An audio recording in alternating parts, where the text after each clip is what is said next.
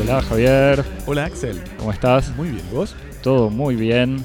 Bienvenidos a Cosmopodis, podcast de cultura, en vivo desde el Estudio 1 en el sur de París, reunidos hoy para hablar, con más de 15 años de retraso, de la serie The. Wire.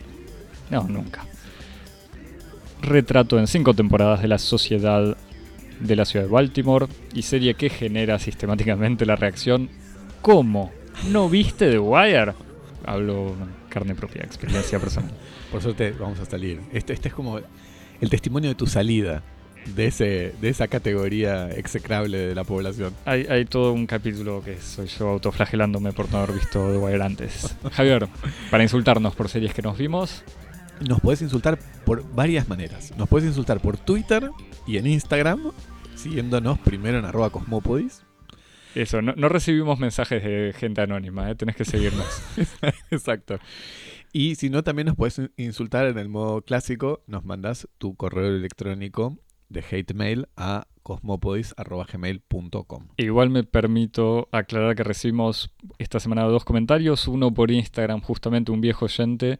Que estamos decidiendo si es, si es correo amistoso o hate, hate mail. No, pero yo, yo lo tomé como amistoso, pero es mi, mi visión optimista de la vida, eh, que nos dice, comentándonos y citándonos, dice, podemos cerrar ahí, pero hay que ir más lejos, le escucho decir a Axel, y pienso que nada sintetiza mejor el espíritu de Cosmópodis.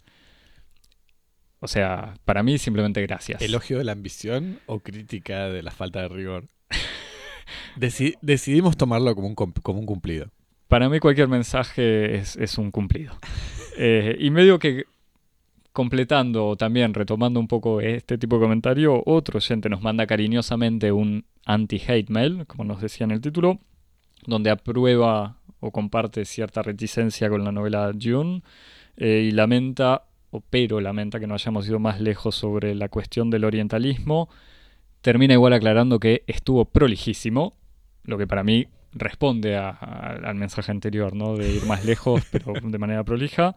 Eh, y también completa tu recomendación, Javier, cuando citabas a Stanislav Lem como autor de ciencia ficción interesante y nos dice que en Solaris ya aparecen manuales de historia, bitácoras de a bordo y transcripciones de grabaciones, así que quizás la conexión con Solaris habría que compararla también en estos silencios de la película Dune de Villeneuve con los silencios de Solaris, del Solaris de Tarkovsky. O nos dice, quizás mejor aún los de Stoker. Algo para... No, no, me, me quedaba pensando así como una especie de, de sesión para enfrentar a Villeneuve con, con Soderbergh, ¿Por qué no? que hizo También. Solaris. Exactamente. Eh, te suscribes en el newsletter, que ya... Te suscribís en, al newsletter eh, en medium.com barra cosmopodis. Lucha y vuelve. Escu- Escuché decir en los pasillos del estudio a un pasante que estaba escondido debajo de la cafetera. Guardado, hasta que lo necesitemos. Bueno, Javier, Bueno, ant- antes de empezar, le pido me perdón. parece importante. Pido a perdón. a todos mis amigos y amigas que desde hace años me Hacé vienen tu autocrítica, diciendo- Axel, es el Exactamente, es el momento. momento. Es para, para progresar. Todos, no los voy a citar con nombre y apellido, pero sé que varios se reconocerán. A todos los que alguna vez me recomendaron The Wire y les dije que no con suficiencia, eh, Con desenvoltura. con desenvoltura, con inconsciencia. Eh, al final lo miré The Wire, la serie entera, cinco temporadas de 12 capítulos en promedio de casi 60 minutos cada uno, o sea, es una inversión de tiempo importante. Convencido sobre todo, y la quiero citar, eh, por Lucía Campanella cuando charlé con ella en nuestro episodio Amigos del Pod, el episodio especial por nuestros 100 epi- episodios que coincidía con eh, varios meses encerra- encerrados de mucha gente. Y Lucía, que es eh, cronista en Oír con los Ojos, programa de radio uruguaya, me había recomendado The Wire con un par de argumentos bastante convincentes. Recomiendo para cualquier persona que no tenga una hora, 45 minutos o no sé el tiempo que nos tomará comentar la, comentar la serie ahora, volver a escuchar ese episodio que creo que era el 30 o el 31 de la tercera temporada, en donde hay un resumen de The Wire por Lucía que dura 10 minutos y vale la pena. Como decíamos la semana pasada, ¿para qué parar ahora si podemos ir más lejos? Vayamos más lejos, Javier. Vayamos más lejos y vamos a... Yo voy a leer este resumen que me acaban de pasar, que está eh, escrito en una especie de plural de majestad. Vamos a insistir en el hecho de que vos viste The Wire, yo te voy a preguntar cosas, vos me vas a contar para, para que yo pueda decir que vi la serie sin haberla visto, como, como todos los oyentes que van a poder hacer lo mismo cuando terminen de escuchar este episodio. Así que es un episodio que casi cumple con un servicio público. Dicho esto, entonces voy a decir que esta semana insistimos en un viejo gesto de Cosmópolis que es escaparnos a toda forma de producción reciente en favor de la inactualidad. Así que bajamos al sótano, buscamos nuestra tele Sony Trinitron Vega de 29 pulgadas, la conectamos al cable coaxil, nos reabonamos a multicanal y vimos, sostenidos por sustancias estimulantes, las cinco temporadas de The Wire. Este clásico moderno de HBO, estrenado en 2002 y que inauguró una nueva era, era dorada de las series como formatos audiovisuales y narrativos de nuestra cultura contemporánea. Situada en la ciudad portuaria de Baltimore, en los Estados Unidos post 11 de septiembre, The Wire comienza narrando los esfuerzos de un grupo de oficiales del Departamento de Policía Local, liderado por el detective Jimmy McNulty, que busca desmantelar una red criminal de tráfico de drogas en un distrito popular afroamericano de esta ciudad de Baltimore por medio de una red de escuchas telefónicas, que es lo que le da el título a la serie. Sin embargo, la serie revela muy pronto su vocación de ser otra cosa más que la típica serie de policías, como las que poblaron la pantalla de los años 90 compartiendo la grilla de programación con abogados y con médicos. No, The Wire tiene otras ambiciones y para la segunda temporada va a ampliar su mirada y pasa de tratar la lucha contra el tráfico en la instancia de la comercialización para interrogar la logística de distribución, incluyendo en el fresco social la realidad del mundo de los estibadores y de la decadencia del universo sindical en la economía postindustrial norteamericana. A partir de entonces, aunque siempre adoptando un punto de vista centrado en la policía, The Wire dedicará cada temporada a un medio social diferente, incluyendo la política municipal, la institución escolar y la prensa, en la voluntad de proponer una pintura completa de las relaciones sociales, tratando de responder a la eterna pregunta, pregunta cinematográfica, una pregunta política, una pregunta religiosa, que asedia a la cultura popular norteamericana. ¿Queda algo para rescatar del sueño americano? Axel. Basta pregunta. ¿Qué pensamos?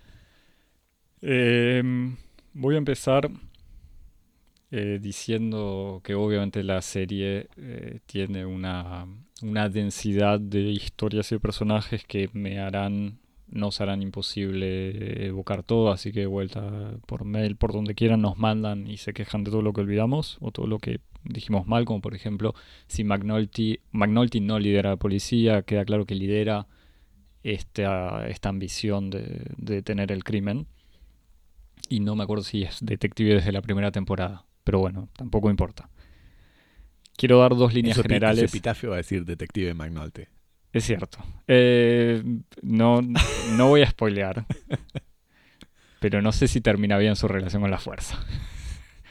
Repito, vuelvo, vuelvo a los dos elementos que yo había evocado hablando de... Mm, cuando decía por qué no me gustaba la serie o la idea de ver esta serie. Primero que no me gustan las series de policías y segundo, que en general me la recomendaban diciendo es una serie muy sociológica, es una serie para sociólogos que tiene un análisis sociológico y te va a gustar por eso. Eh, como bien decías, es una serie... ahí como para eso me siento a leer sociología. Sí, para eso le dios caímos a Bourdieu o a otra cosa, digamos. Como bien decías en el resumen, sí se trata de una serie policial, pero, aclaro, entre otras cosas. O sea, obviamente no se concentra y no tiene la misma representación semi-heroica de la policía del 95% de las series policiales o de las series que implican policía o lucha contra el crimen.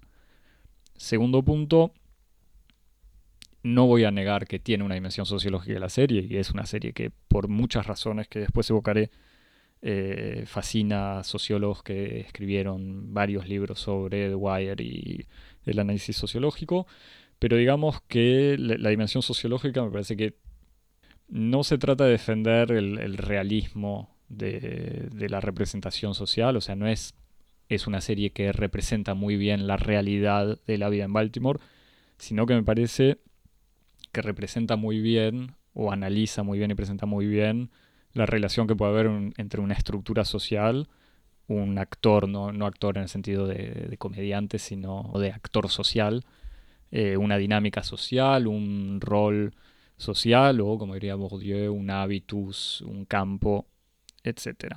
O sea, no es eh, en el fondo interesante, no me parece que sea lo más interesante la verdad que nos muestra de la ciudad de Baltimore, sino que genera en, la manera de construir el relato unas dinámicas originales en la manera de ver la sociedad frente a otras series tradicionales o series, otro tipo de series, digamos. Eh, y si me repito un poco, pero trato de desarrollar esta idea que no es que logra mostrar bien la realidad social o la complejidad social, sino que en el fondo lo que más me gustó es que muestra una historia, un relato justamente complejo, rico, lleno de personajes diferentes, con sus propias historias, universos y otros elementos.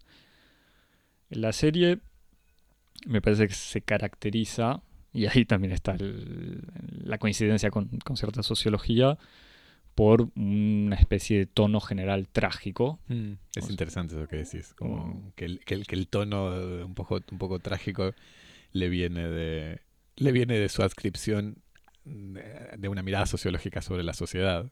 Eh, sí, y que no tiene que ver, donde me gusta este, esta cuestión trágica es que no es la trágica como el recurso narrativo fácil de los guionistas que no saben cómo resolver algo o que no quieren dar una, especie de moraleja al final de una película y el personaje vuelve a caer en sus... Eh, claro, sí, no es un melodrama, sino que es un sentido trágico en un sentido epistemológico, metodológico. Totalmente, en el fondo quizás me contradigo, pero es trágico porque la vida es trágica. O sea, es, es trágico... Porque no hay nada que hacer. no que no haya nada que hacer, pero digamos ciertas estructuras sociales hacen que ciertos actores no puedan luchar contra la estructura. o sea, que pueden luchar pero no pueden salir. Sí, que parte, digamos, que parte de la premisa que la autonomía del individuo está limitada por las por estructuras que en muchos casos son invisibles para el individuo. Trágica en ese sentido. Totalmente. Y en ese sentido me parece que lo, lo más interesante es, es que va contra el liberalismo individualista, que sea hipócrita o naif, del sueño americano, de ciertas puestas en escenas de la sociedad norteamericana en las series o en el cine.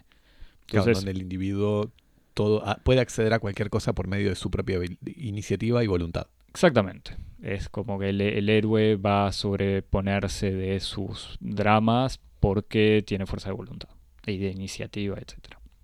Digamos, la serie ya abandona eso bastante rápido. Eh, segundo, una cuestión medio práctica, es una serie del binge watching pausado. O sea, uno. Podemos introducir conceptos. Podemos forjar conceptos como, por ejemplo, el binge watching pausado. El, el binge watching. Hashtag, binge watching pausado. O, moderado, digamos. es, es, una, es, una película que me parece que es difícil seguir. Yo no sé. Va, sí que sé. Sé que en Francia, por ejemplo, la cadena de cable que la transmitía la dejó al cabo de una temporada y media. ¿Cuál es la cadena que lo transmitía? Mm, me parece que era Jimmy, pero la ah, verdad que no conozco mucho de, de, cable francés. Canales menores. Sí, canal privado que pasa series yankees y que a veces la pegan con alguna serie así, pero en este caso, por ejemplo, dejaron de transmitirla. Porque me parece que es una serie demasiado compleja como para poderla, poder seguirla a dosis pequeñas como que hay muchas historias y muchos personajes y es fácil perderse. Sí. Pero. Disculpame. sí. Hay que, como también está la hipótesis así. Que la gente está arada. No, del provincialismo francés. Que la película sea esté muy en, como enraigada en una realidad social y urbana y que en el año 2002-2003, sobre todo. Norteamericana y que en ese momento fueran realidades ajenas a un clima cultural como el francés, que es muy provincial y que no estaba tan, si querés, colonizado como podía ser, no sé, Argentina, que en los 90 todavía estábamos como.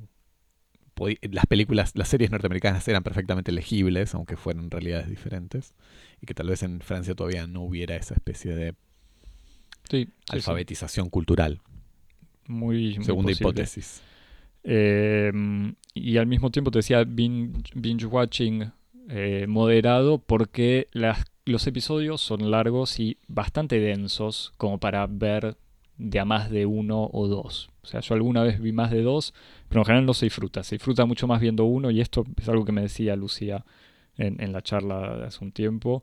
Esta dimensión de que uno consume, por, por decirlo como comida casi, come uno y ya está suficientemente lleno como para tener que digerirlo un poco y quizás al día siguiente retomar. Es un poco el estilo Mad Men. Vos no la no, viste, pero. no vi Mad Men. Así que incluso Pero que prescinden de, de los cliffhanger y ese, como ese encadenamiento donde, totalmente. en donde un episodio está incompleto sin el siguiente. Entonces, que, Sí, está- sí. que entonces la historia está diseñada para que uno siempre tenga una sensación de, de falta. Sí, No es pero lo que, que, ocurre en estas series. Como- pero que no te deja el cliffhanger bobo, o sea, de quién mató al policía. Quizás Claro. obviamente hay intriga porque es una serie policial en donde lo no es lo principal, pero digamos es la línea de fondo, está hay investigaciones o, elementos para resolver. Pero por ejemplo, los finales de temporada son bastante interesantes porque lo que sería el cliffhanger de fin de temporada de una telenovela, o sea, de la muerte de un personaje importante, nunca sucede en el último episodio, sino que sucede en el penúltimo, el antepenúltimo, y en el último todo se, no se resuelve, pero se reacomoda. Eh, entonces es, es para verla y, disfrutarla. Me parece que es una serie en el fondo del DVD, como que pertenece a una época en donde las series, no como las de ahora producidas por Netflix, te bu- buscan que encadenes uno atrás de otro y que consumas lo más posible, sino que es esta serie que uno tenía el DVD en la casa y lo podía ver cuando quería. eh, y ni siquiera como la serie televisiva de cable que uno tiene que esperar cada semana al capítulo siguiente. Pero bueno, y quizás en este punto de la serie DVD también me parece que es como la prehistoria, es como la última serie televisiva o la primera cinematográfica Claro. porque en el fondo eh, es el puente quizás entre esta serie clásica que, que uno sigue semana a semana o la serie concebida como una obra total que tiene cinco temporadas pero que la escribieron sabiendo de A a Z lo que pasaba, o sea, sin pensar tal personaje tiene éxito en el público, vamos a darle más tiempo de pantalla o tal personaje es antipático, vamos a, sacarlo. Digamos que desde la, concepción, sobre todo esto David Simon lo contaba, eh, sabía que él quería explorar estos elementos, o sea, digamos, el mundillo de la droga y la policía, el tema de la justicia, el tema de la política, la escuela y la prensa el- el- y el puerto, y no iba a ir más allá, aunque tuviera éxito, digamos, no, no fue la gran Lost o el, el típico de, de continuar una serie porque tiene éxito y no pararla cuando está bien. Porque Los Sopranos es un poquito antes, ¿no? Estoy- Mm, no lo sé. No, no, no sé si voy a aceptar la gente que me diga, ah, yo te dije que miraras The Wire, ahora mira Los Soprano. No, porque se, se me ocurre porque tengo la, la impresión de que está cronológicamente por ahí y que también es otra serie HBO. Sí. Como que, que en ese rol que tenía HBO en ese momento de... Sí, es que HBO hasta el día de hoy igual sigue siendo de la, de la producción de series eh, más originales. Y que además tenía como ese eslogan, ¿no? Que es como, no es, it's not TV, it's HBO. O sea, esa idea de que la producción en HBO era algo que se alejaba, que era algo más, algo distinto que la televisión. Mm. Pero bueno, de todos modos, sigue siendo una serie televisiva y, y eso se ve sobre todo, me parece, en la actuación y en la imagen. Actuación que, aclaro, eh, tiene una mezcla medio rara de actores británicos haciendo de baltimorenses, de gente de Baltimore. eh, sobre todo tres, si no me equivoco, tres, o sea, McNulty, que es el tipo que va a actuar ahora de Príncipe Carlos en The Crown. Ah, es un actor, Es un actor eh, británico. Mirá. Eh, Idris Elba, que me parece que es su primer gran rol que, que hace de uno de los dealers importantes de Baltimore en las primeras temporadas. Y el Tommy Carcetti, que es el un candidato a la alcaldía de Baltimore, que también es un actor irlandés que después actuó en Game of Thrones en, en un papel relativamente parecido, sabiendo que en Game of Thrones actúa pésimo y acá actúa simplemente mal. Pero bueno. Nada, esas las líneas generales. Em, te voy a comentar, Javier, para, si querés, para, para, para ver qué te parece, Claro. algunos elementos que me, que- que me gustaron, algunas líneas o temas. El momento clave, me parece, de mi... Cuando, cuando yo no entienda algo te voy a interrumpir para que me Exactamente. O cuando te parezca que, que- que podés decir algo para hacer de cuenta que la viste. O, o por si te agarra la duda sobre cómo, rea- cómo reaccionar cuando alguien me habla de Stringer Bell. Y, a- y ahí después te lo explico. Eh, a mí el momento que me parece que define un poco el funcionamiento de la serie, que me convenció de por qué esta serie hay que verla entera o por qué la serie está bien, si se puede decir así, es cuando termina la segunda temporada. No te voy a decir exactamente lo que pasa, pero ahí entendí qué era lo que me iba, lo que me estaba trayendo. Porque la primera temporada no deja de ser una temporada de lucha contra las drogas, donde uno puede festejarle a la serie, salir de los clichés, eh, tipo policía buena, traficantes malos, eh, salir de las representaciones de un montón de elementos de lo que es la lucha contra el crimen, de lo que es eh, incluso de vuelta droga mala, eh, no sé, todos estos elementos clásicos y una construcción narrativa muy interesante. La segunda temporada empieza con lo que a mí me parecía como una especie de cliché fácil que es el puerto y los blancos, como diciendo, bueno, me podían criticar que en la primera temporada mostraba a las clases populares como negros traficantes, ahora en la segunda temporada voy a mostrar también a la clase obrera tradicional histórica de Baltimore, que son los empleados del puerto toda esta temporada, que de vuelta me parece que es la que más fascina, eh, o la que completa la fascinación de los sociólogos franceses, por lo menos, que trata de la desaparición Claro, justamente del trabajo. eso, es como una cosa además de las transformaciones económicas y sociales, así postindustriales. Es que sí, es eh, típicamente la situación de los empleados del puerto que cada vez tienen menos trabajo porque el puerto de Baltimore está cada vez más mecanizado, más automatizado y al mismo tiempo porque otros puertos más grandes están tomando todo el tráfico eh, de la, mm, tráfico comercial y que cuestiones ligadas a la globalización hacen que Baltimore sea cada vez menos pertinente. Entonces estos, el líder sindical se mete, como históricamente lo hizo, en cuestiones eh, o negocios medio turbios, pero acá se empieza a meter en cosas cada vez más pesadas porque la situación es cada vez más dramática entre su propia vida y sus propios eh, compañeros trabajadores. Y mezclado también con toda una dinámica de gentrificación, de venta y de privatización de los terrenos del puerto eh, para negocios inmobiliarios que van mucho más allá de la vida de, de estas personas. Tipo un centro de arte así, o Eh, ahora no me acuerdo si no hay, han- si no por una galería. creativos. Pero, pero sí, es sobre todo igual la privatización del y la destrucción del patrimonio, como se dice ahora, industrial, para crear eh, grandes proyectos inmobiliarios y rehabilitación del puerto, cuando rehabilitación, incluso la palabra rehabilitación, supone una, una existencia eh, casi negativa, digamos. Claro, sí, sí. Pero bueno, en esta temporada se empieza a ver cómo ahí en el fondo, a partir de un montón de buenas voluntades, a nadie, y, casi te diría a nadie, ni los policías, ni los traficantes, ni los obreros, le salen las cosas como habían imaginado, como tenían, como habían planeado. Y esta, este disfuncionamiento entre la voluntad de los personajes y lo que les termina pasando no son giros eh, no son caprichos de los guionistas que dicen vamos a crear acá un drama diciendo que tal tiene un accidente. No son maldad de guionista contra los personajes como diciendo bueno a este lo quieren ahora que se muera, sino que son que es como la prueba de que ningún actor controla verdaderamente lo que le pasa. O sea, ningún actor puede decidir exactamente Ningún actor social. actor social, sí, perdón, pu- puede ser completamente consciente de todo lo que le va pasando.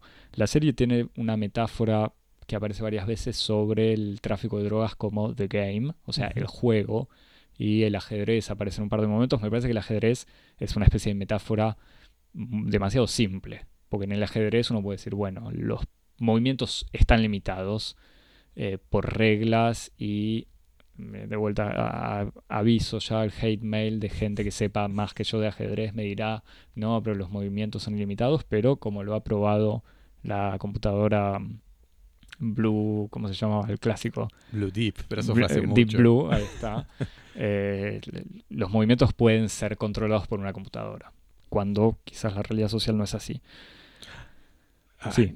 cuando escuchemos esto en 2025 estemos controlados por computadoras Totalmente. Y el podcast se haga solo.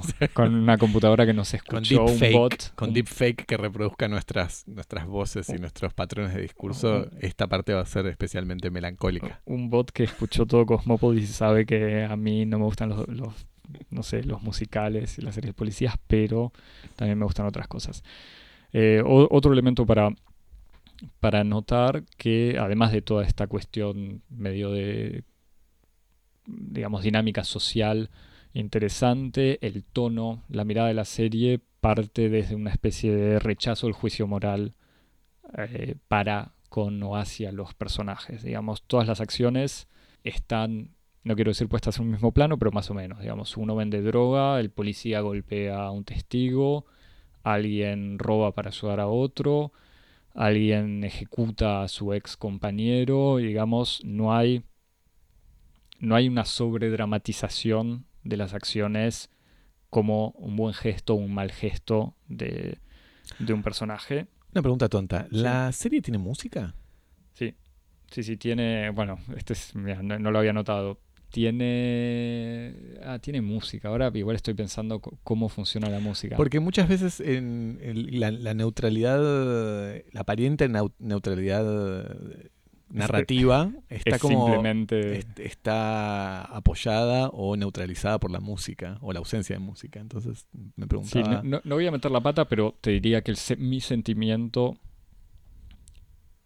mi sentimiento, digamos, algo medio visible, es que sí, no hay una puesta en escena que influye, o que, que influye, tendenciosa respecto a las acciones de cada uno, Mm. ni en la actuación, digamos, ni- ningún actor sobredramatiza lo que hace. O sea, cuando un dealer tiene que ir a matar a otro, no exageran los dramas morales, lo que no quiere decir que no los haya y que no haya Mm. personajes que, que están constantemente sufriendo por su propia vida o por acciones que tienen Pues o, son como cosas que tienen que hacer. se matan sin pasión como los samuráis. Así. No, no, no, para nada. Pero digamos, tampoco la, la serie acentú- acentúa o pone en manifiesto que alguien está haciendo algo malo y que otro está haciendo algo bueno. Digamos, hay una especie de equilibrio eh, o de balance moral que hace. Que, que tiene que ver con una distancia que tiene la serie y de vuelta que la diferencia de todas las series tradicionales de policías. Y después eh, me parece que otro detalle es que en el fondo nadie es irreprochable.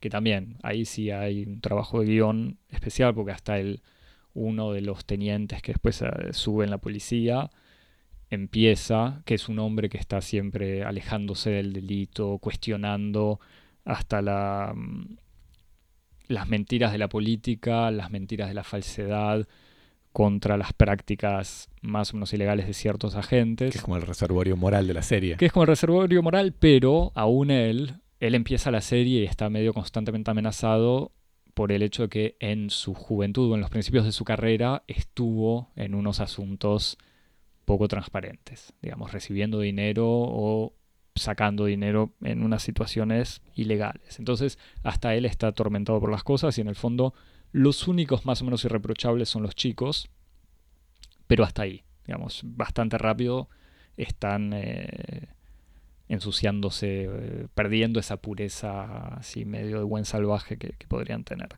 Y todas las acciones están marcadas no necesariamente por un maquiavelismo del fin justifica los medios, o, o por lo menos no es un fin que justifica los medios en el sentido estratégico, sino que todas las acciones, el fin justifica los medios porque casi todos los actores tienen una especie de objetivo positivo, incluso en la ilegalidad. Mm. Entonces el traficante va a eh, tratar de organizar su tráfico, incluso matando testigos o, o golpeando o amenazando, pero para poder mantener el negocio, para poder después darle la plata a otra gente, etcétera. Y lo mismo la policía que golpeará a un testigo, le mentirá a otro pondrá en peligro a otro para eh, cumplir con la ley o resolver un crimen.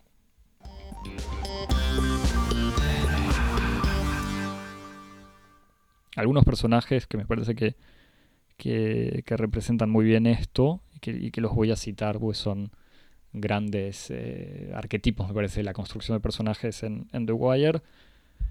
Serían, y te digo dos o tres, Omar, del que quizás escuchaste hablar porque el actor que lo encarnaba falleció hace muy poco y generó... Ah, sí, lo vi pasar en las redes. Exactamente, generó, me parece, mucha, mucha respuesta porque Omar fue como el actor que más eh, aprecio generó en el público. Mm.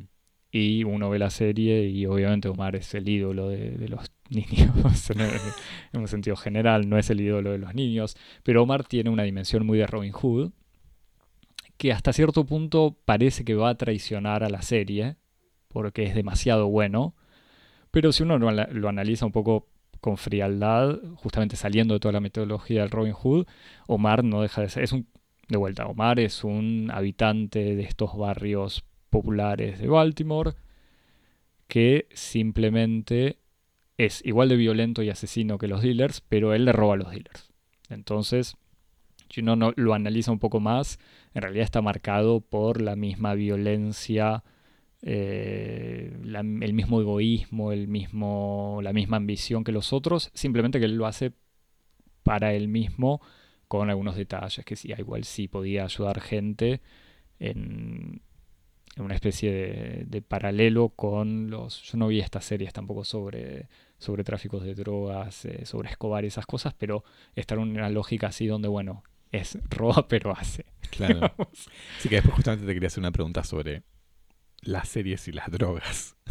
Ya, ya hablaremos. Y Omar después tiene otro elemento que ahí sí lo, lo convierte en un personaje absolutamente único en, por lo menos, estas series de policías.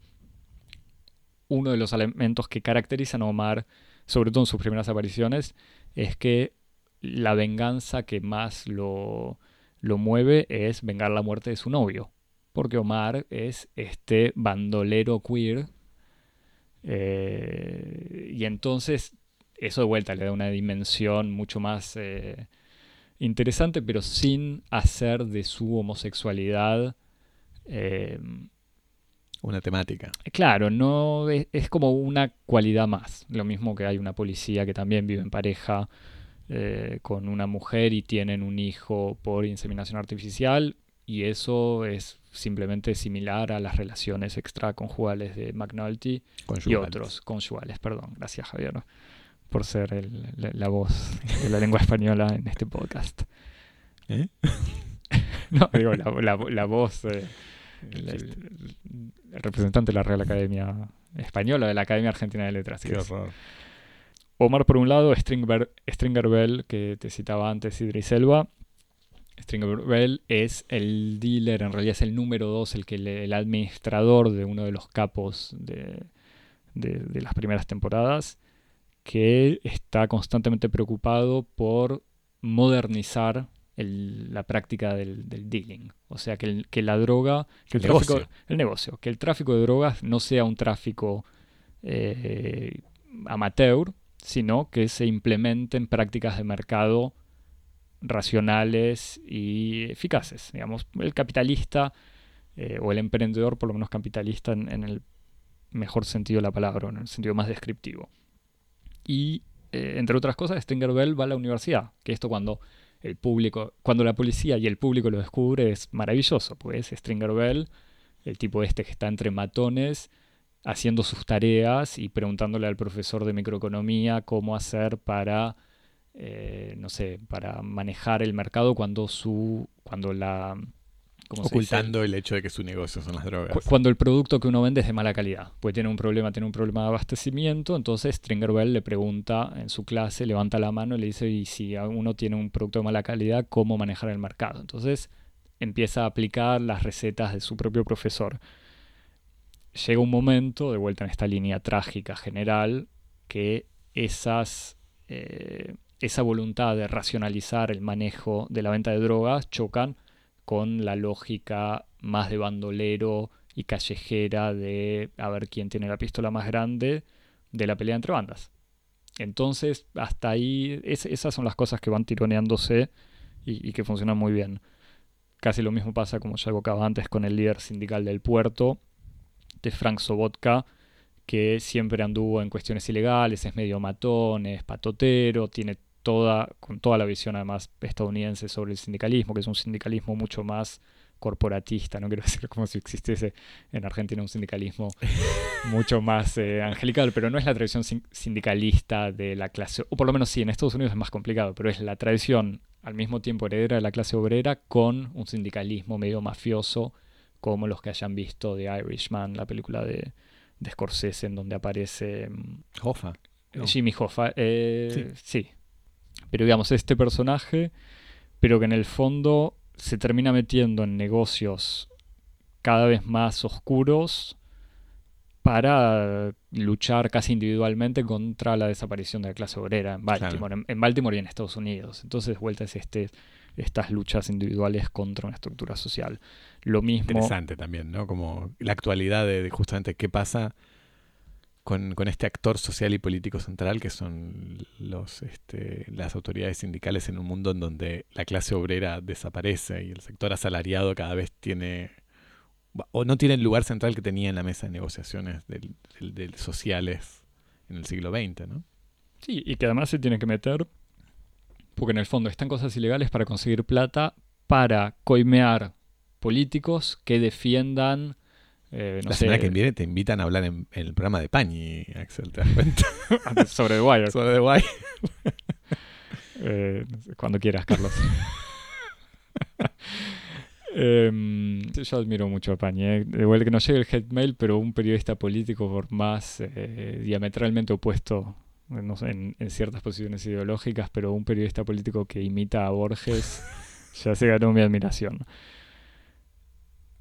Eh, otro ejemplo que te daba, Tommy Carchetti, ahí sí de vuelta, si querés volvemos a Pañi.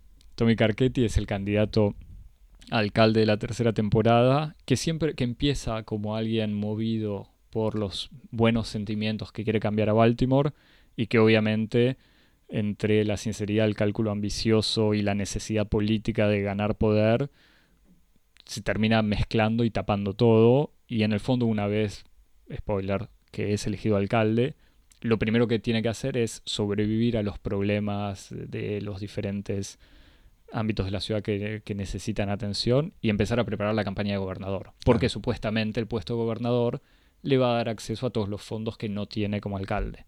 Entonces ahí está esta lógica de dar un paso, o sea, ir cada vez más lejos para supuestamente siguiendo una buena intención desde el principio y que obviamente termina anulando todo lo que había prometido antes. Para terminar rápidamente con los chicos, hablando de estos personajes, los niños que representaban de alguna manera la esperanza y los, los personajes irreprochables aparecen en, este, en esta temporada sobre la educación, que viene a ser como la temporada sobre los orígenes del problema, y que bastante rápido se ve esta dimensión donde hay un desfasaje general eh, entre los adultos los niños que son demasiado adultos como para ser tratados como niños, los adultos que ya son demasiado viejos como para corregirlos. Entonces toda esta temporada viene a ser no sobre el origen del problema, pero, pero más o menos, sí, aunque uno esperaría, o por lo menos yo decía, uh, para ver una serie sobre la escuela, miro Sex Education, que por lo menos es más graciosa. Eh, pero esta temporada sobre la educación funciona bastante bien. ¿Por qué? y ahí salto quizás del tema de la policía y la escuela y hasta el periodismo, porque en el fondo me parece que la serie no es, no es tan interesante, no es tanto un retrato de la ciudad, como muchos lo dicen, como Baltimore es el personaje principal, sí, pero no es una dimensión geográfica, no es solamente la cuestión geográfica, eh, ni me parece la totalidad de la sociedad de Baltimore, sino es un trabajo sobre las instituciones. Y la serie funciona como no quiero decir como una película de Weisman, pero analizando instituciones. claro, y lo que, se me ocurre cuando decís justamente no es no, tiene algo que ver específicamente con Baltimore, incluso aunque la, ciudad, la película esté muy anclada, pero me parece que, como vos decís, si la película hubiera estado desarrollada, perdón, la serie, sí, Estoy a punto de decir la novela, que es mi otro. Mi, otro ya, tocaremos, ya tocaremos eso. Eh, si la serie ocurriera en Chicago o en Nueva York, como la presencia y la densidad dramática de la ciudad oscurecería el hecho de que los verdaderos protagonistas son, como vos decís, las estructuras, las mm. instituciones, y que tienen como esa especie de, de, de, dimensión casi este, inmaterial que pueden aplicarse a distintas ciudades y que no es, no está anclado, no tiene una personalidad singular como puede tener en las grandes ciudades del cine o de la ficción, ¿no? Sí, Como en eh, ese sentido Baltimore tiene también esa especie de, sí, de rol que casi- podría ser como cualquier ciudad in- postindustrial. Claro, como una ciudad casi ficcional, incluso, aunque de vuelta todos insisten sobre la realidad que obviamente está filmado en Baltimore. Ahí en Google se consigue en Google Maps con las locaciones en donde Ah, suceden diferentes elementos. Todo está inscrito en una realidad geográfica verdadera, entre comillas, pero en el fondo no importa. Obviamente, si uno no conoce la ciudad de Baltimore, disfruta la serie tanto como el que la conoce por haber caminado o vivido ahí. Te decía las instituciones. Bueno, como ya lo dije, la policía, la escuela, la política, hasta el periodismo. eh, todas las instituciones están marcadas como por un par de líneas.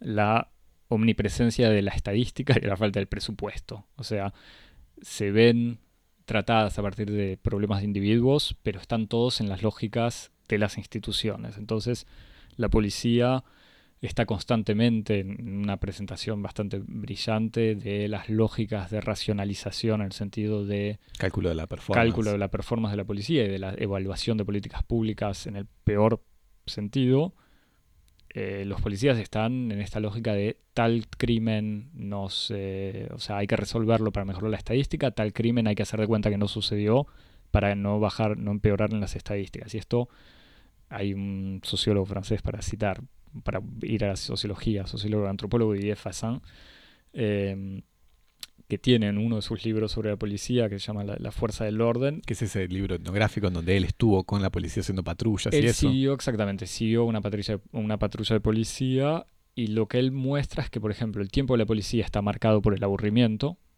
están esperando que pase algo, cuando pasa algo corren y, y ponen las sirenas y aceleran como cowboys que, que descubren algo para resolver y en general se termina eh, armando un conflicto estúpido con alguien al que le piden papeles, dice que no, lo maltratan, cuando la persona responde es un delito y ahí mismo tienen el culpable. Entonces, detener a alguien que se resiste a la autoridad es el mejor delito para la policía porque le da una estadística eh, resuelta enseguida. En cambio, este tipo de elementos se ven acá, quizás Ah, no claro. en ese detalle, pero en una situación de, por ejemplo, la, la policía sabe que hay crímenes, que hay asesinatos, pero no encuentran los cuerpos, y cuando los terminan encontrando, hay toda una charla con los superiores para ver en qué momento vale la pena revelarlos, porque van a empeorar las estadísticas. Y todo el tema de las estadísticas es bastante interesante. Pasa lo mismo con la escuela. En la escuela en donde llega un punto donde los un maestro que había logrado generar una dinámica de grupo interesante y hacer que los chicos aprendieran cosas en una casi visión idílica de la educación en estos en, en estos eh, esta municipalidad llena de problemas sociales le dicen bueno bueno muy lindo todo lo que hiciste pero ahora hay que preparar el examen final porque estos suben las estadísticas nacionales o sea se comparan con las estadísticas nacionales y tenemos que tener mejores resultados así que de vuelta a esta lógica casi las iniciativas individuales aplastadas por la lógica institucional eh, estadística y fría si querés, la droga, la droga quizás es otro elemento eh, que se aleja de la parte institucional, pero que también tiende a, a- tratar un montón de elementos. Bueno, hay una figura, Bubbles, un personaje de, de informante que es, un exa- que es adicto, luego más o menos exadicto, que también tiene la, el talento de presentar a este personaje y hacerlo evolucionar muy lentamente desde la primera temporada hasta la última. Entonces, con esta manera de contar sin exagerar o sin generar eh, drama al pedo, para decirlo de, alguna manera. Y después tiene un momento grandioso en la tercera temporada, en la temporada sobre la política, entre comillas, y en el fondo es la política y las políticas públicas, porque un policía, un detective, un, el jefe de una eh, circunscripción de Baltimore, dice que la mejor manera de resolver el tema de las estadísticas es armar una zona liberada. Entonces crean Amsterdam con H, porque nadie sabe, porque los chicos, los pequeños dealers a los que les explican esto nunca escucharon hablar de Amsterdam, entonces cuando le dicen va a ser como Amsterdam, ellos escuchan Amsterdam, eh, y hay toda una zona de, de zona liberada, un par de tres lugares, tres barrios de zonas liberadas, en donde se termina poniendo, llevando a cabo una especie de gran política pública donde no solamente se reduce la violencia, pero también se reduce la mortalidad porque hay asociaciones que están dando jeringas limpias para que haya menos contagios, hacen test de HIV. Una especie de experimento de legalización a baja escala. Exactamente. Y obviamente este experimento de legalización que objetivamente funciona, cuando llega a, oídos del alcalde y cuando sale, se difunde en la prensa, la opinión pública no está preparada para aceptarlo, entonces se da marcha atrás, mostrando de vuelta estas lógicas públicas e institucionales completamente terroríficas. Y me parece que la contracara, aunque no es, no es algo sobre lo que insiste de manera caricatural la serie, pero que está ahí, los policías están todo el tiempo consumiendo alcohol. O sea, todo el tiempo no, quizás no cuando trabajan, pero eh, los excesos en el consumo de alcohol tienen la aceptación o la tolerancia social que no tiene el consumo de drogas en, la misma serie o, en el público, en la opinión pública. Si querés... Sí, no, me quedaba pensando en lo que te decía de las drogas de otra vez, como, como se podría hacer una especie de, historia, de, de saga, historia reciente de las series, como organizadas por ejes así de obsesiones inquietudes puritanas, ¿no? Como las series sobre el sexo y las series sobre las drogas, dos mm. grandes series. Entonces, pues vos tenés, si te pones a pensar, series importantes en, los albores, esto, en esta especie de, aurora de, de, nuevas series o de nueva época de las series con, con The Wire, por una parte, y con Breaking Bad, que es como otra que son dos series que, que, suscitan esa reacción que vos me decías, ¿cómo no viste The Wire? ¿Cómo no viste Breaking Bad? Yo no vi ninguna de las dos.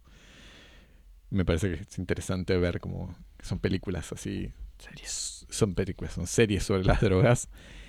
Pienso también en toda la gran este, beta de la narcoficción con narcos que México, no narcos no sé qué, Escobar, qué sé yo.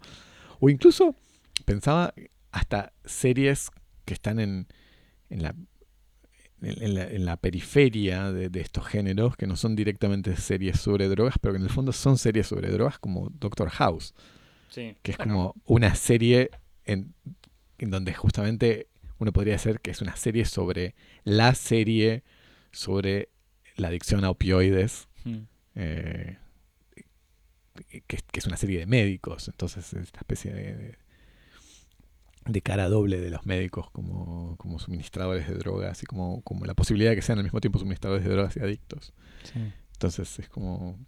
Sí, sí, es cierto que está toda... No, no, que esta, historia... esta serie histórica. los académicos yanquis se ocupan mucho de tele y se ocupan mucho de temas de drogas, así que debe existir claro, en algún ¿dónde está la tesis esa? algún libro sobre drogas y tele, pero sí, sí, está... Igual de vuelta vuelve... La droga se inscribe más como una mercadería, es típico chiste de, de dos comerciantes. Esto te lo cuento. Después, después lo borramos. ¿o no? O anuncio ya el, hate mail. Tengo un amigo judío, por eso puedo contar este chiste. Se, se encuentran Levi y, Cohen. Y, Levi le dice a Cohen: tengo, ah, acá tengo estas viromes, te, te las vendo a tanta plata. Y dice, uy, a ver, sí, bueno, dame 100. Entonces con agarra una la prueba y dice, pero no funcionan. Dice, no, pero es que no son para escribir, son para vender. en, el medio había varios intermediarios, pero, había que pasar rápido, pues llevamos 50 minutos de programa.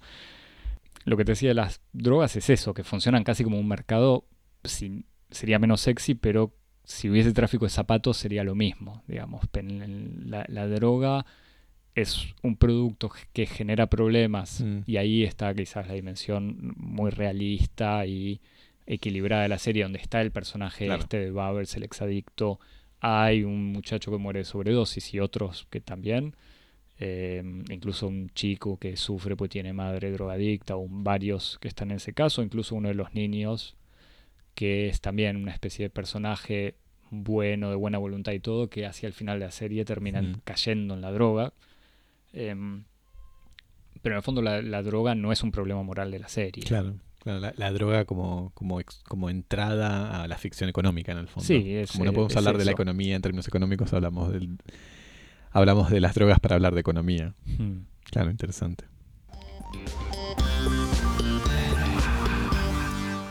Si querés voy no voy cerrando, porque me parece que hay un par de cosas, vamos a ir más lejos, pero voy cerrando. Respondo a la serie, mejor serie de la historia, como escuché o leí en muchos lugares. me Eso, eso, que hay que dirimir esa Eso, cuestión. La sé- dirimimos hoy, el aquí. público Estaba hasta- pendiente. Hasta ahora para saber qué opina Cosmopodis de la mejor serie de la historia. No es la mejor serie de la historia, y ahí sí, a todos los que me dijeron, mirala, es la mejor serie de la historia, les digo no. No. Eh, Es Lost. No, no, lo, no, igual no, tampoco. Igual me parece que sí, de lejos es superior a cualquier serie policial, con la excepción quizás de Martillo Hammer, que también habría que ver. otra, otra serie que subvirtió ¿no? la figura del policía. Claro, se Em, viene el episodio Cosmopolis Vintage. Nos, los han nos han pedido episodios sobre hits de los 80, finales de los 80, principios de los 90, así que algún día Cuando saldrá. recién, eh, cuando recién bastardeaste al género de la telenovela, yo lo, te, te lo dejé pasar hace un rato. Dije, "Eh, en telenovela sí, yo dije, bueno, también es como se viene el hate mail y la, la- la demanda que hagamos así, un cosmo de telenovelas. si querés, o sobre el reino. A mí me gustaría tener tu opinión sobre eso, Javier. Personalmente hay, hay muchas series que, que me gustan más y no sé si me adelanto a las recomendaciones, pero pienso en Louis o también en Atlanta. Atlanta, que es la serie de, mm, ¿cómo se llama? Glover, que no es ni Danny Glover ni Cory Glover. Ah, eh, eh, Glover, eh, como, como, Da- como se Donald dijera Glover, en la, en la historiografía antigua, Glover el joven. Don- Donald Glover, alias Childish Gambino en, en su alter ego de músico. Y Atlanta es una serie que Para está mí buenísima. nunca va a dejar de ser el científico que calcula órbitas en The Martian de Ridley Scott. El que salva. el que trae a Matt el Damon. que trae a Matt Damon. Eh, y Atlanta está muy buena. Atlanta que está claro que se inspira y retoma un montón de tropos que aparecen en The Wire o que es quizás que también una serie de policías. No, Atlanta es al revés. Es la serie de es- Donald Glover es el, el dealer iba a decir, es el representante de un hip hopero que empieza como a levantar un poco y en realidad es el representante pues el primo y no tiene trabajo. Y como de todos modos viene de un barrio pobre negro de Atlanta, retoma un montón de tropos, de todos modos, de la experiencia o de la representación de la experiencia afroamericana de zonas marginales, de ciudades estadounidenses. Entonces está la cuestión de la droga, la cuestión de vender droga, eh, la cuestión de la policía y lo que pasa con control policial, y en el fondo también la cuestión del acceso a espacios sociales a los que, eh, o de los que ellos están excluidos. Claro. Entonces hay un par de escenas y de situaciones que se acercan, por ejemplo, el tema del negro de barrio popular que va a un restaurante en la ciudad, en general para blancos o para gente con más plata, que en general son blancos, etcétera. Es un montón de cosas y la serie Atlanta para mí es una mezcla de The Wire y de Louis. Pero bueno, lo dejo para otro, otro capítulo. Te- Tengo ganas de preguntarte, Luis, porque por el tono. Ah, no, Louis porque es una serie que me encanta. Eh, Era ejemplos de series buenas. Louis no tiene absolutamente nada que ver con The Wire. Pero tiene... eh, no, no tiene nada que ver. Era solo para nombrarla. No, no, pero como decías, es como la conexión. que ¿En Atlanta Claro, o en, en Ah, Atlanta. no, en Atlanta me parece que como Louis tiene esta cosa que es una serie que Como se va em- fábulas, así. emancipando, claro, emancipando la estructura eh, de la serie en el sentido de que una historia tiene que durar 20 minutos o los capítulos tienen que seguirse. Y Atlanta en la segunda temporada hace como Louis a partir de también la segunda temporada me parece y empiezan a hacer como cortos en donde pasan cosas que no que no implican incluso una lógica. Eh, y en Atlanta hay algo de, de ese estilo Hmm. punto final, me parece que, y lo, y lo digo no solo para reivindicar nuestro retraso, pero al ver The Wire 15 años más tarde, también hay algo que está bueno, que es que uno ya tiene una distancia, hay una distancia temporal con esa realidad presentada o representada. Entonces ya el tema de lo- la verdad que transmite la serie se pierde, o sea, no deja de ser una serie eh, ficcional, o sea que casi diría puramente ficcional. Hmm. O sea, es ya una obviedad, porque ya lo era, pero incluso las referencias conectadas con la realidad, así como te decía este Google Maps que muestra los lugares, si uno hoy en día ve los, los- las zonas en Street View, uno dice, bueno, esa zona no parece tan fea como era en la serie. O el puerto de Baltimore hoy cambió y en realidad que el negocio que hizo que cambiara el puerto fue como era descrito en la serie o no, tampoco importa. Entonces me parece que eso re- reivindico no, es para justificarme frente a todos los que me decían hace años que mirara la serie como, y se vienen a esperar, pero digo para los que la quieren ver ahora, en el fondo es una buena serie más allá de la relación que pueda tener con la realidad. Claro, es como más teórica. Claro, permite, es que permite de vuelta disfrutar más el aspecto narración y realidad global, incluso análisis de dinámicas que, que está mostrando la actualidad, actualidad claro, exactamente. Bueno, para terminar, volvemos, o sea, terminar o empezar, porque quizás todo esto fue el prólogo para la verdadera charla. Eh, hace mucho tiempo habíamos dicho en Cosmopodis, suponía, era como el verdadero fondo, la verdadera lógica de los episodios de Cosmopodis y de las charlas era determinar si las cosas que veíamos o que leíamos o que eh, escuchábamos eran de izquierda o de derecha. O sea, y por de izquierda o de derecha es, es algo que contribuye a la emancipación de la humanidad o es algo que mantiene eh, a la sociedad en una injusticia profunda. Entonces, The Wire es una serie o es una obra de izquierda o de derecha te diría. Hay que pronunciarse ahora. Hay, que decirlo. hay que las, decirlo. Las masas, las masas votantes de Argentina y del mundo están en la puerta del estudio para saber si los caminos de la emancipación están escritos de manera cifrada en una serie de HBO. En los diálogos de The Wire.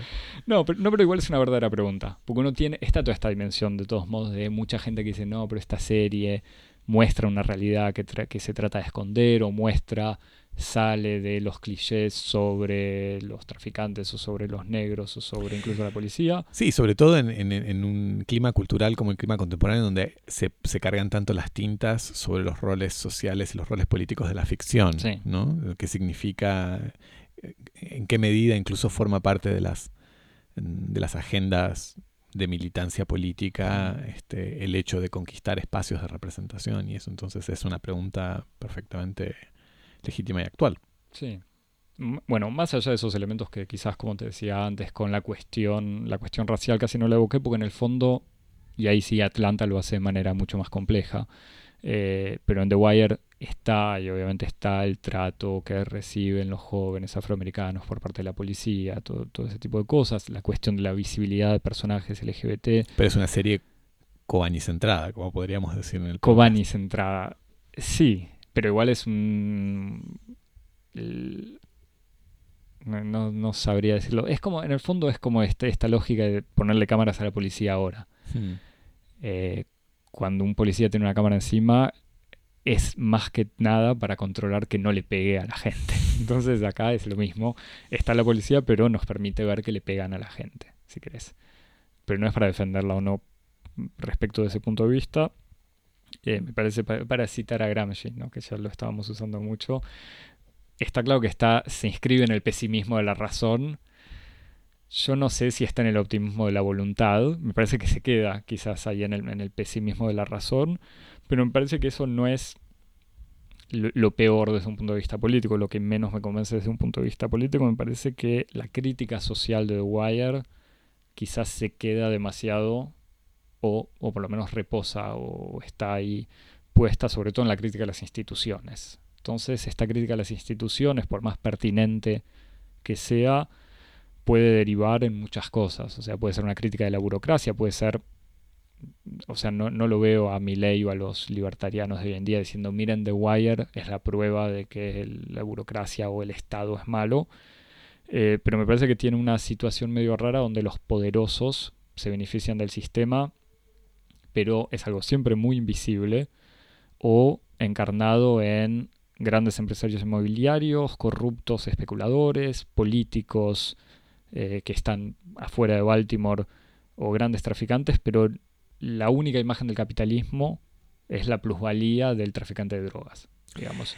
Claro. la estructura económica es como evocada de alguna manera o incluso cuando se habla de la prensa, la las situaciones individuales de los periodistas están determinadas por lógicas comerciales de los grupos de prensa o incluso de la lógica económica o comercial ligada a la actualidad y a la venta de noticias, pero nunca o difícilmente se va más allá de esa lógica comercial inmediata. Claro, vos al principio decías que la, serie, lo dije bien, la serie está como atrapada o habitada por una especie de, demonio interior, que es una especie de, de, melancolía o de, o de pesimismo que le viene de su inscripción a una cierta visión sociológica de, la, de, las relaciones sociales y de la acción del individuo. ¿no? Decías eso, me parece que es algo interesante. Y pienso ahora en el modo en que vos estás describiendo como el, el resultado final de, de, las relaciones de los personajes y de los horizontes de acción que tienen, pienso que también se inscribe en esta especie de, de fatalidad que tiene una cierta narración pensada en términos, por ejemplo, digo, sociológicos Foucauldianos, en donde como hay algo del pensamiento estructural, de pensar la acción social dentro de un régimen de estructuras que suprime, imposibilita épicas de la emancipación. Hmm. Y entonces dentro de esa imaginación narrativa, dentro de las historias que uno puede imaginar a partir de esos, esos principios, no se puede mm, imaginar o, encarar dramas así, grandes dramas de, emancipación, sino un poco como pasa en en la política Foucauldiana lógicas de resistencia locales. ¿no? Mm. Entonces la pregunta es cómo la, serie da lugar a la apertura de estos espacios de resistencia local en donde los actores eh, tienen un, como un lugar para afirmarse, para ejercer su autonomía, para redefinir su, estatuto de sujetos, o, es totalmente cínica y pesimista. Eh, muy buena pregunta, sí. ¿Es de Foucauldiana de derecha o Foucauldiana de izquierda? no, de, vuelta en, retomando y festejando esta realidad, eh, esta realidad, no, esta complejidad de la serie, sí. O sea, hay un espacio de la subjetividad de los actores y de la acción individual que, que sale ahí del determinismo sociológico puro pero obviamente es una acción siempre limitada o atrapada en ciertas lógicas. De todos modos, hay ejemplos, bueno, te decía el exadicto de este Babers, no es, para festejar como la lógica de la mm, superación individual en personajes ficcionales, ¿no? Pero por suerte para todos, Babers sale de la droga.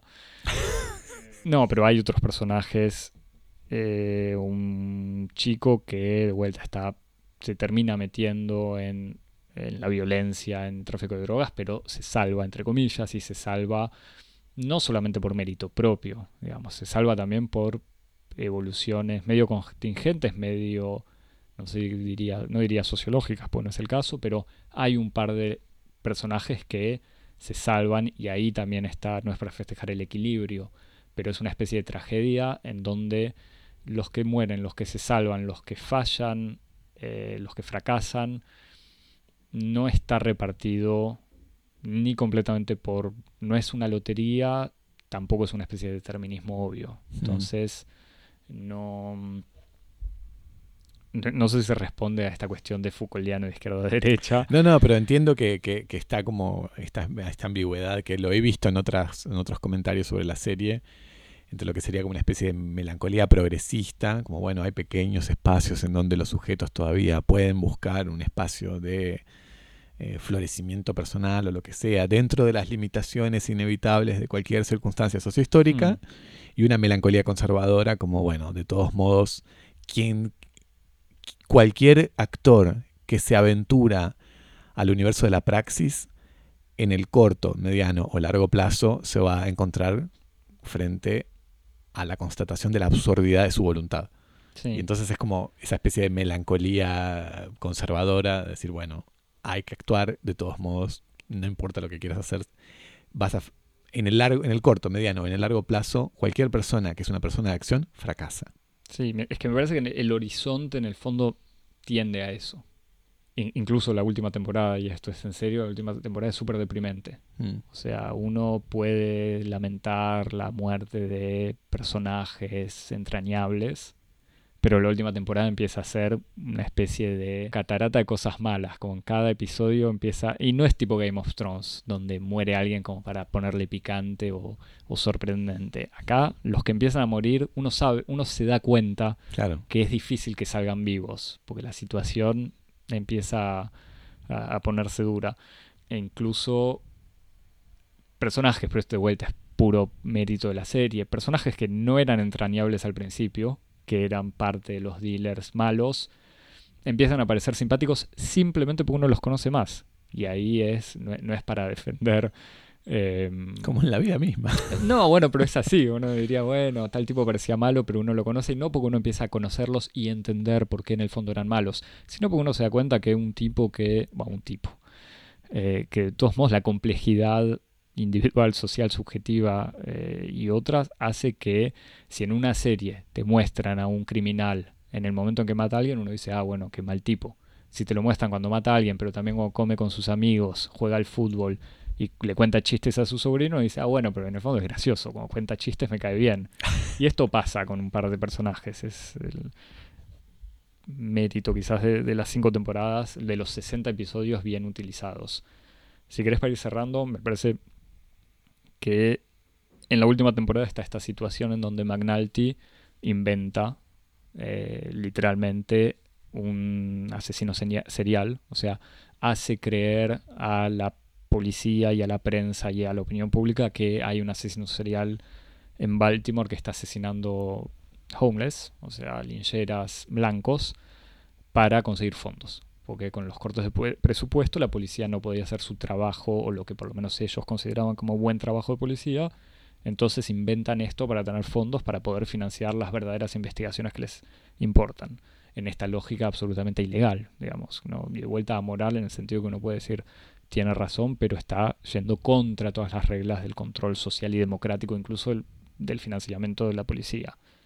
Em, y en el fondo usa esta ficción como para llegar a la verdad, o lo que él considera verdad. Entonces me parece que es como una especie de metáfora final. Eh, de, la serie, digamos, que en el fondo esta serie, y bueno, es una ficción que busca tocar quizás la, realidad o la, verdad de algo. Si querés. ¿Terminó antes o después de la, de la, de la muerte? Wow. De la asunción de Obama. Que es 2008. Claro.